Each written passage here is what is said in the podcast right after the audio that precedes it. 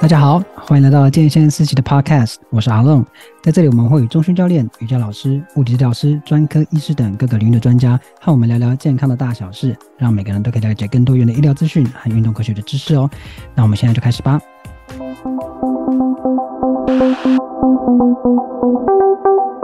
好，诚如大家今天看到主题哦，呃，点进来听这个 Podcast 或看文章哈，你都会觉得，诶，这次主题有点不一样。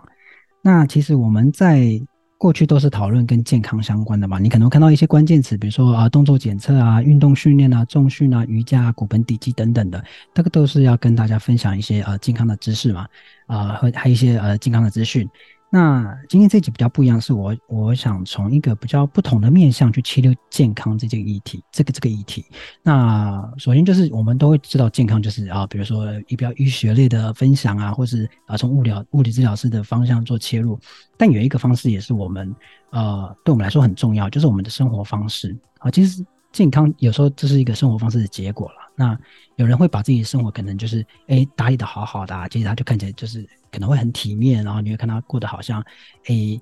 这样说好不好？就是比较滋润啊，就反正他过得很好了。那或者是有些人就看他觉得哎好像过得比较辛苦，那其实都是跟我们一直以来在安排自己的生活有关。那讲到安排生活，我不知道各位是不是有一，我想你们应该都有这样的经验，就是我们在每年啊，比如说最近哦，你现在听到这 podcast，我们也准备要进入要。圣诞节，然后又开始准备跨年了。那有没有人是不是就就开始？哦，我要开始安排我这样，二零二四年我要做什么事情？我要我要我要达成什么目标？然后我们再回想，今年二零二三年刚开始的时候，我们是不是又做了什么样的许愿？然后到现在，我们其实好像又失失败，或者是他就做到一半。然后我们当然有很多很多的理由。那这过程里面，其实我们一定会觉得啊，好可惜，我们没有呃做好这件事情。呃，有些人可能就更在意，就是说他就会呃会苛责自己啊，觉得自己没有把事情做好啊，或是就是进入一个恶性循环了。那所以今天呢，我想就从这个角度来切入，说我们来怎么去规划我们的目标，我们怎么去设定目标跟规划这个进程。我想这个都是大家在网络上应该都看过很多了，不过真的需要好好的练习。所以呢，今天呃，当然我会分享一些我自己的经历，跟我在网络上看到很多大家一般来说常。容易失败的例子，然后跟请一位好，他在时间管理啊、时间规划上是非常有经验的一个老师来跟大家做介绍。那今天这位老师，他在时间规划上有实际的呃带领个案做时间规划，然后也是有许多个案是有成功的。那今天就要请他来跟我们分享。那欢迎时间管理师建宏，Hello 建宏，嗨，大家好，很高兴，谢谢阿龙，谢谢思齐邀请我来。呃，录录这个 podcast。待会儿这边就请啊静红做一个简单的自我介绍，然后特别跟我们说明一下，说，哎，什么是时间管理师？大家好，就像刚刚阿栋讲的，我是时间管理师。那我最主要在做的工作就是帮大家解除大家最讨厌的拖延症的问题。那拖延症一般来说，可以说是分成两个大的部分啊，第一个部分就是他会被日常生活中的琐事或者是工作上面的琐事追杀，他就会觉得自己被这些事情包围了，然后做都做不完，时间永远都不够用。那这个是我觉得我最擅长帮助大家解决的问题。第二个问题的话，就会是有遗憾，就是说他心中有很多他想要做的事情，可他从来就没有办法找出时间去做。那这两个部分就会是我觉得大家在拖延症上面最常遇到的问题，我也是我呃最擅长帮大家解决的问题。在我教的这些学员的过程里面呢，我有八成以上的学员是很具体的，在被这些事物追杀的感受上面是很明显的，觉得得得到缓解了。他觉得他不再是被这些生活中的琐事所控制，而是他能够真的去控制这些生活中的琐事。那另外一个部分就是，如果说大家有熟悉。呃，事务管理的一些软体，比如说个人事务管理的软体，比如像 Todoist T O D O I S T，它是在国际上非常有名的呃个人事务管理的一个工具。它现在在全球已经有三千多万的用户了。那我在二零二一年开始，我就已经是全球这三千多万的用户里面的前百分之一。那我就一直维持在这样子的呃位置上面。那这个就是我作为一个时间管理师。能够为大家解决的问题，还有我在做的事情。大家在听到要帮助大家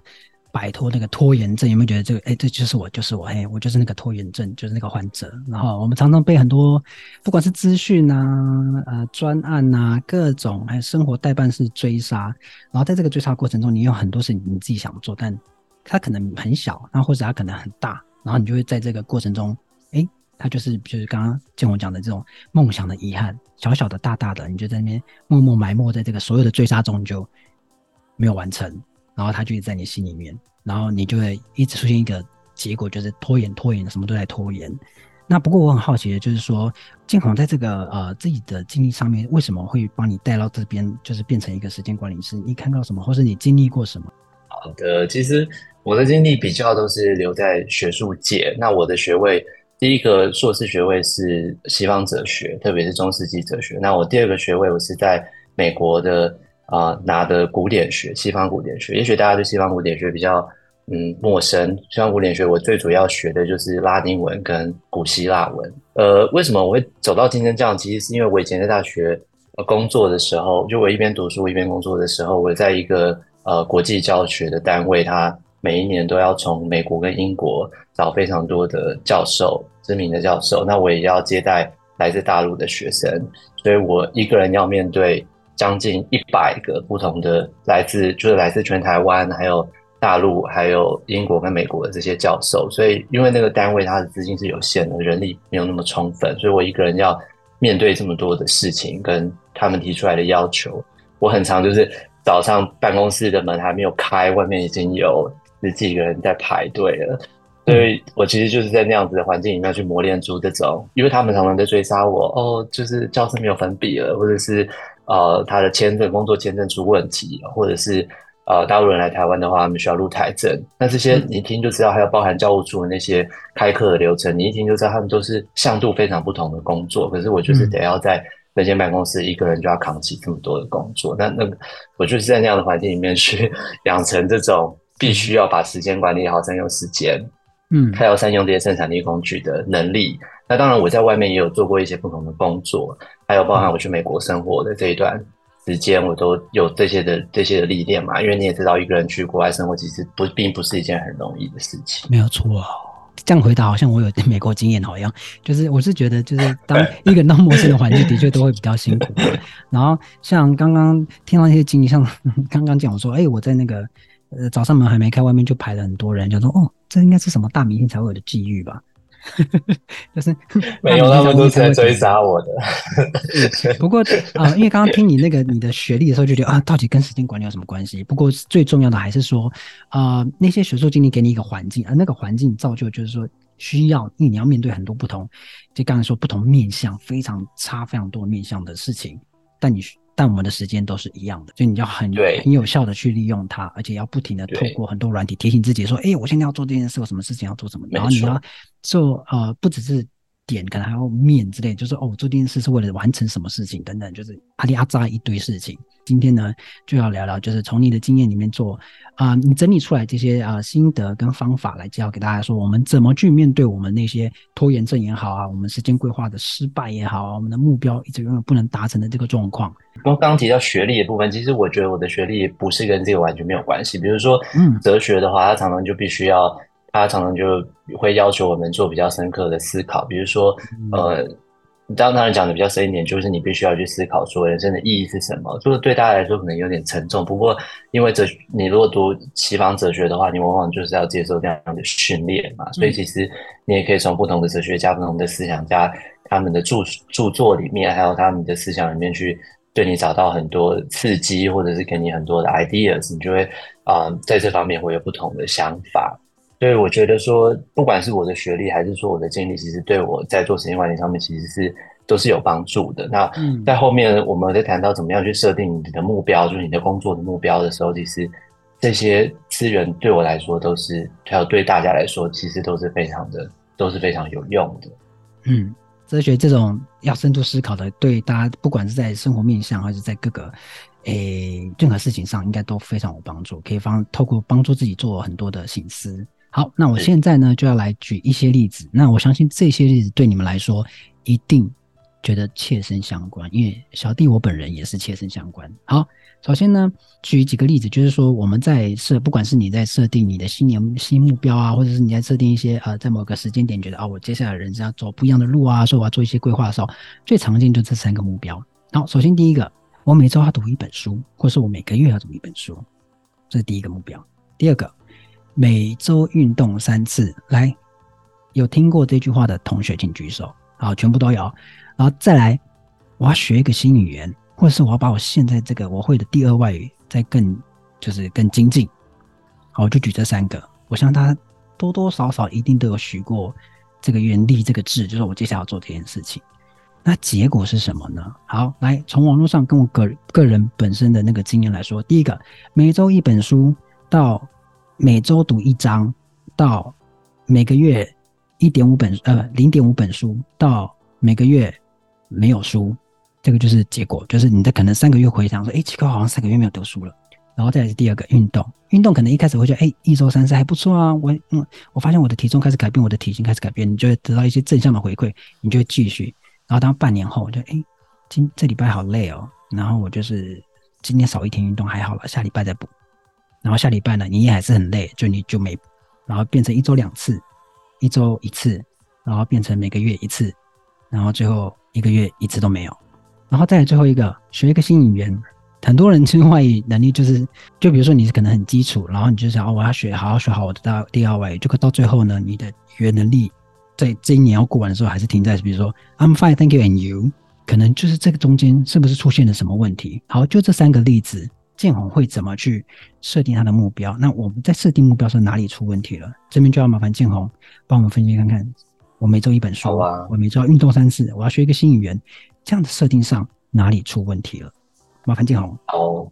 刚刚提到的这三个其实都是蛮多人常常会遇到的问题嘛，阅读、运动跟外语。是。那刚好这三个我其实都还蛮常进行的。哦、那我我觉得说。对，我觉得说为了要回答这这些检讨，我觉得你刚刚提到这个运动是一个蛮好的起点。嗯，举一个例子，就是你刚刚提到说有些人运动就是为了要不穿衣服嘛，然后听起来有点好笑。其实没有，其实我相信这是很多人心里面想要的。他要不然就是想要就是海滩可以穿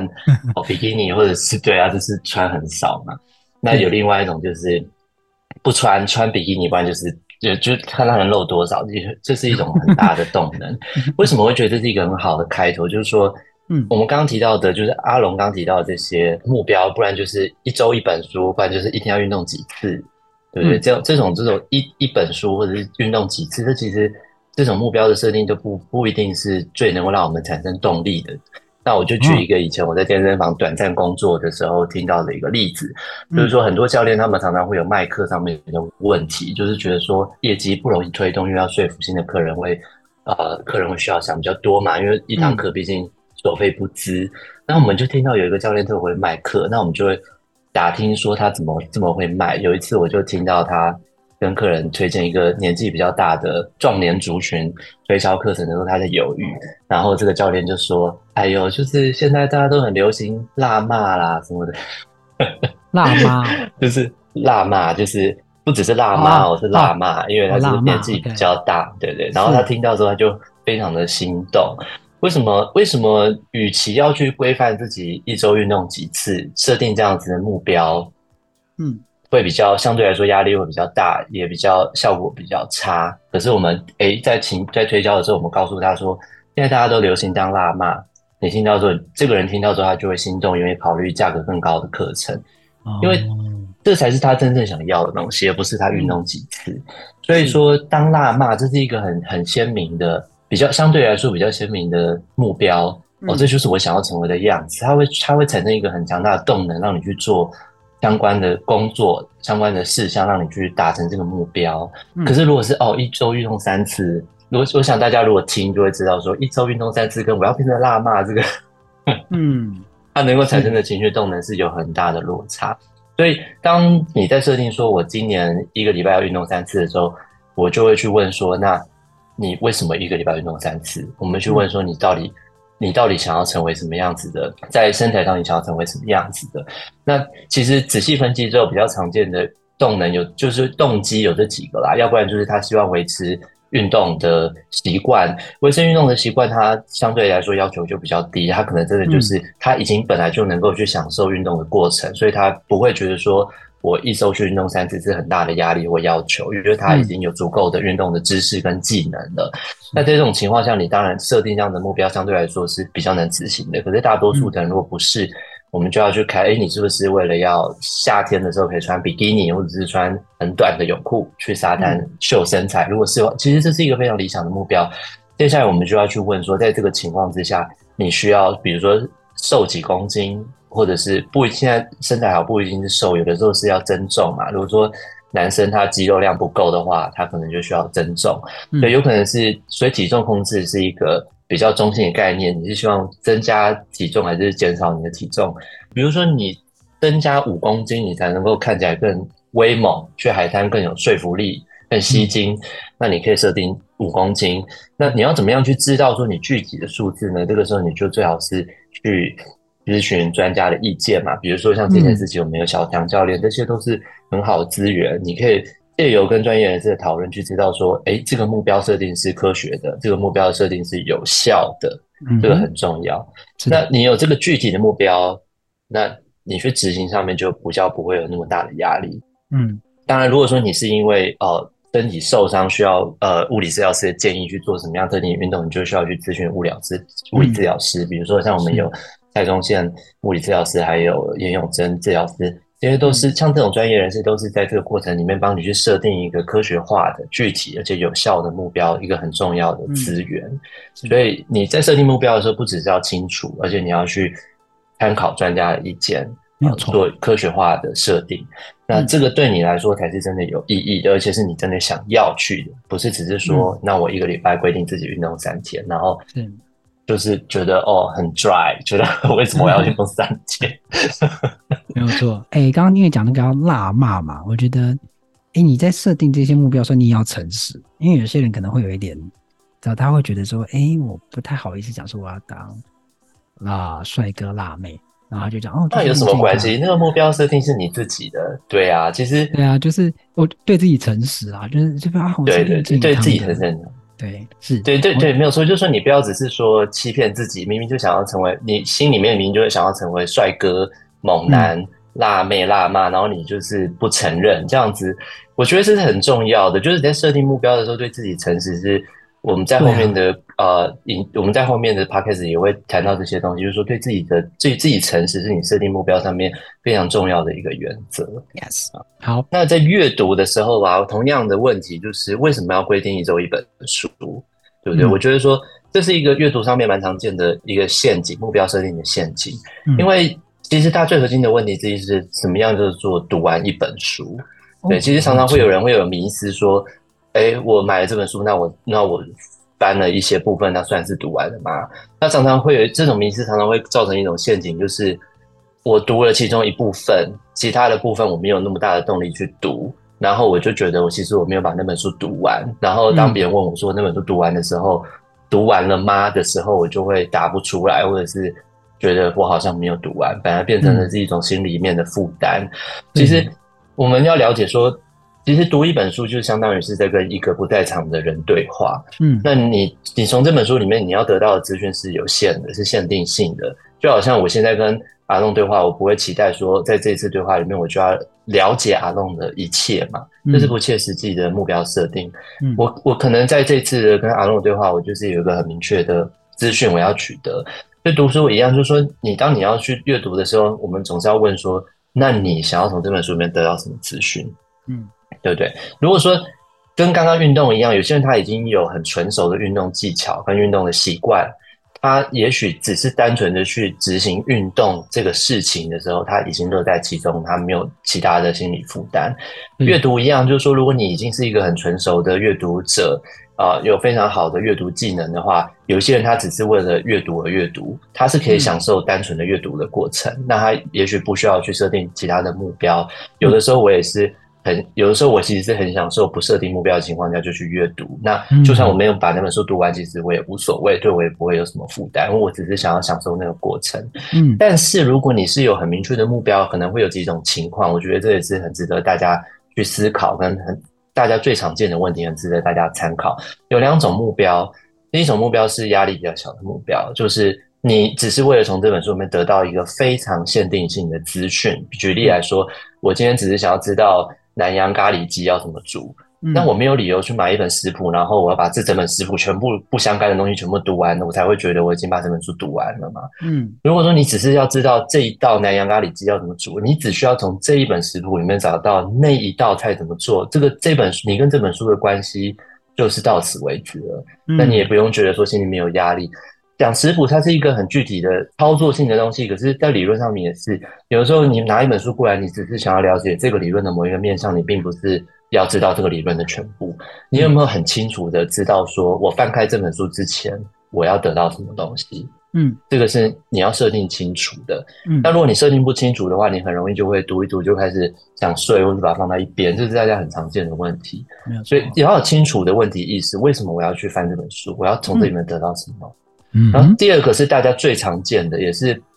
很多在学术界里面人都会遇到的问题，就是。其实他想要读那本书，并不是真的想读那本书，这是很多人没有意识到的问题。其实他读那本书，他想拿那本书，是因为那本书里面的一些东西会引起他的兴趣。嗯，可是他其实没有真的想要现在去读它。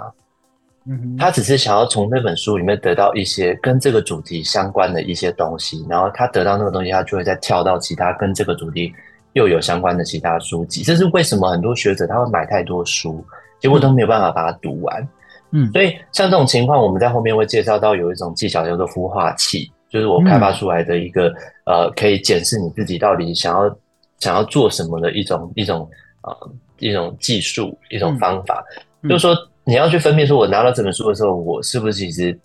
这本书背后，我只是想要拿到这本书去触及那本书承诺我的其他我想要得到的东西。它可能是一个更大的计划，只是你没有意识到而已。那如果你没有意识到，然后你就去接触那本书，很有可能你的下场就是你没有真心的想读那本书，然后那本书只是一种提醒你要去研究这个东西，或者是做某些事情的一一个引线而已。嗯，但是它可能是会有这种危险的，所以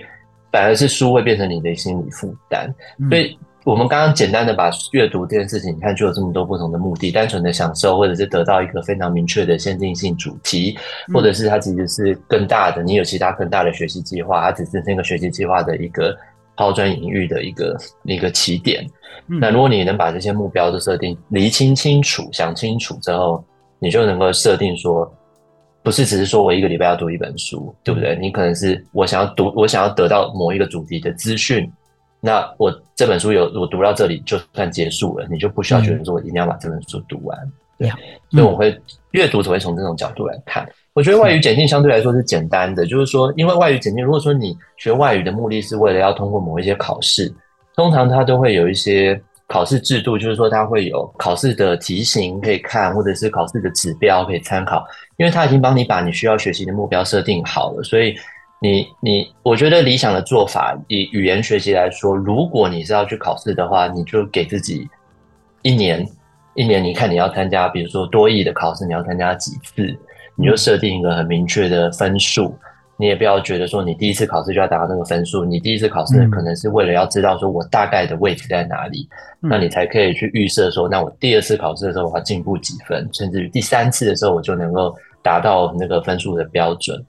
所以，如果说你是有考试的目的的话，你一定要采取行动，我设设定一个考试的日期。嗯，但如果你不是要参加，为了考试，你不是为了考试去学习这个语言的话，它难度就会比较高。因为如果你不是待在一个外语的环境里面，你很难说有别人去督促你。那除非你你有一个更明确的限定，比如说，比如说我要去意大利玩，那我就是要。呃，掌握一些很基本的旅游用的意大利用语，那就很清楚，嗯、对不对？你就可以在那些限定性的片语里面，你就说我就是要学习这二十个或者三十个片语，那就算完了，那也没有关系。嗯、你只要有很清楚的目标设定，而且是方向是清楚的、科学性的、有效的，那基本上它就在这过程里面，你就能够控制它，而且不容易产生挫折。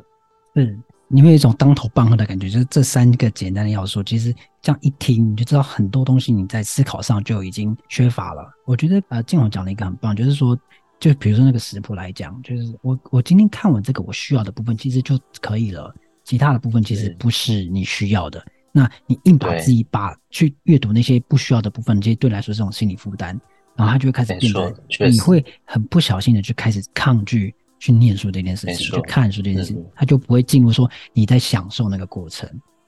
对你也不会觉得有得。我我觉得有另外一个阅读上面的陷阱，我特别想跟大家分享，就是千万不要轻易的相信你在封面上面看到的那些推荐序，还有那些。对，真的还有那些广告性的推荐你购买的用语，因为很多人他买书其实不是真的买到那本书的内容，而是他买到那本书的封面的广告词对他的承诺。是，其实你不一定能够从那些广告词里面得到那个承诺要给你的东西。嗯，所以大家一定要理解到一件事情：你来决定你为什么要读这本书，而不是那个广告词决定你为什么要读这本书。这个非常的重要。是，所以要。特别想清楚，你到底为什么要做这件事情？不管是运动也好，念外语也好，或是读书也好。那刚刚建宏分析的就是帮我们整理了我们对面对这些呃设定目标也好啊，你设定你的呃具体实践的方式也好，就算有这些方向啊、可能也需要后面我们再带着你，就请建宏带着我们再做一些实际的操练。不过那个到后面，不过讲到这里，我会很好奇一个问，就是我们在安排。呃，计划的时候，我们就算开始真的开始执行的时候，会出现一个状况，就是惰性会来找我们，或是我们自己去追求惰性。我今天好累哦，我想先休息一下，明天再说。那像面对这样的状况，我觉得这也是大家在设定目标很大很大的一个障碍啦。那请问，就是建宏，你的经验上，我们应该要怎么去面对啊、呃？我们真的会有一种心力交瘁的状态。嗯，我会觉得说有几种情况你要仔细的分辨。嗯、有一种情况是你真的 burn out，就是你执行太多的事情真的很累，那种情况是真的需要休息的。嗯、但是前提是你真的很妥善的有时间管理的方法，而且你是很持续的在工作。嗯、那如果说不是，你是因为太混乱，然后常常被不同的事情追杀，以至于你心力交瘁的话，你需要的就是一个。呃，结构性的系统来帮你重建你时间运用的方式。嗯、那你只是如果只是去逃避它的话，你我想你也知道，那些追杀你的事情也不会 消失，它还是会真的。是的，嗯，对。所以如果说你刚刚把这些刚刚我们用那三个案例哦讲到的最核心的问题，就是你能不能够把你真的想要的东西给想清楚。如果说你心力交瘁的话，我常常会觉得说一个很好的起点就是。你先坐下来想一想你，你你的人生，你真的想要的东西是什么？什么是能够让你真的由心由衷的心中真正的感觉到喜悦，而且我想要做这件事情的。当你去想这件事，你把你的关注点放在那里的时候，你会再从那个你的梦想里面得到一些的力量。当然，你需要重新去思考，说你现在做的事情是不是跟你的梦想是，或者你真的想要的那个目标是有联系的。那不管怎么样，我觉得。只要说你能够知道你的目标是什么，最好是跟你真的想要的是一致的。那不管你怎么样时间管理，它最核心的的概念都不外乎就是你要把它写下来。你你只是放在大脑里面是不行的，因为你想要做的事情真的很多，你的大脑没有办法记得这么多你想要做的事情，你必须把它写下来，这是第一步，你要把外部化。第二个就是你要适当的组织，因为其实不同的。不同的目标，他们之间是有系统性的关联的，你需要把他们的联系搞清楚，这是组织。最后就是你要寻找策略，就像我们刚刚讲，你去呃接受你在运动的时候，你最好是找一个教练来提供你一个科学化的建议。你要达到那个目标，到底要怎么样做才是真的能够帮助你达到那个目标的，而不是只是想要用自己用无效的方法硬去做，最后就没有效果。所以时间，你只要有一个清楚的方向，你有一个清楚想要做的事情，而且你持续的外部化、持续的组织、持续的寻找正确的策略，而且在正确的策略之下，持续的产生成果的话，我相信在长期的工作里面，你不会容易的感到疲倦，你会常常会觉得很有活力，想要继续做更多。我这个建宏讲到一个，我我觉得对我来说很大的帮助是。其实，在规我们在规划自己的目标的时候，其实他们有时候不会一次到位。就是说，是在这过程中，我们要不停的就是外外部化，要把它写下来，然后你要不停组织它，因为你可能写下来，遇到现实的时候，他可能还要做一些变化，做一些调整。那搞不好你写下来的东西，尤其是比如说你要有策略，你去专询问专家，你去询问你的健身教练也好，或是你找了很多专家去帮你做规划的时候，你会发现，哎，你原本的规划其实不是很实际可行的，所以表示说这个过程中你要调整，嗯、然后一直到你可以真的去好好的去执行它，所以它是一个过程，而不是说它就是就是一次就定生死，没有，它要一直调整，嗯、所以对，你要不断的检讨，对，你要不断的检讨，嗯，所以我会觉得说，回到健康的主题，很多人会觉得说时间管理跟健康很牵强，其实我觉得，如果我们想想。圣经上面讲的一句话：“喜乐的心乃是良药。”我觉得这是一个很好的解答。因为时间管理重点是帮助我们实现自己。那如果说你可以想一个人，如果他长期以来想要实现的东西，他都无法实现，他不会处在一个很健康的状态嘛？嗯。所以我们我们不只是从医学的角度来看，我们也可以从哲学，也可以从时间的管理的角度。来看怎么样可以帮助你活出更精彩的人生，实现自己的人生，嗯、在这个基础上面，让你过得更健康的人生。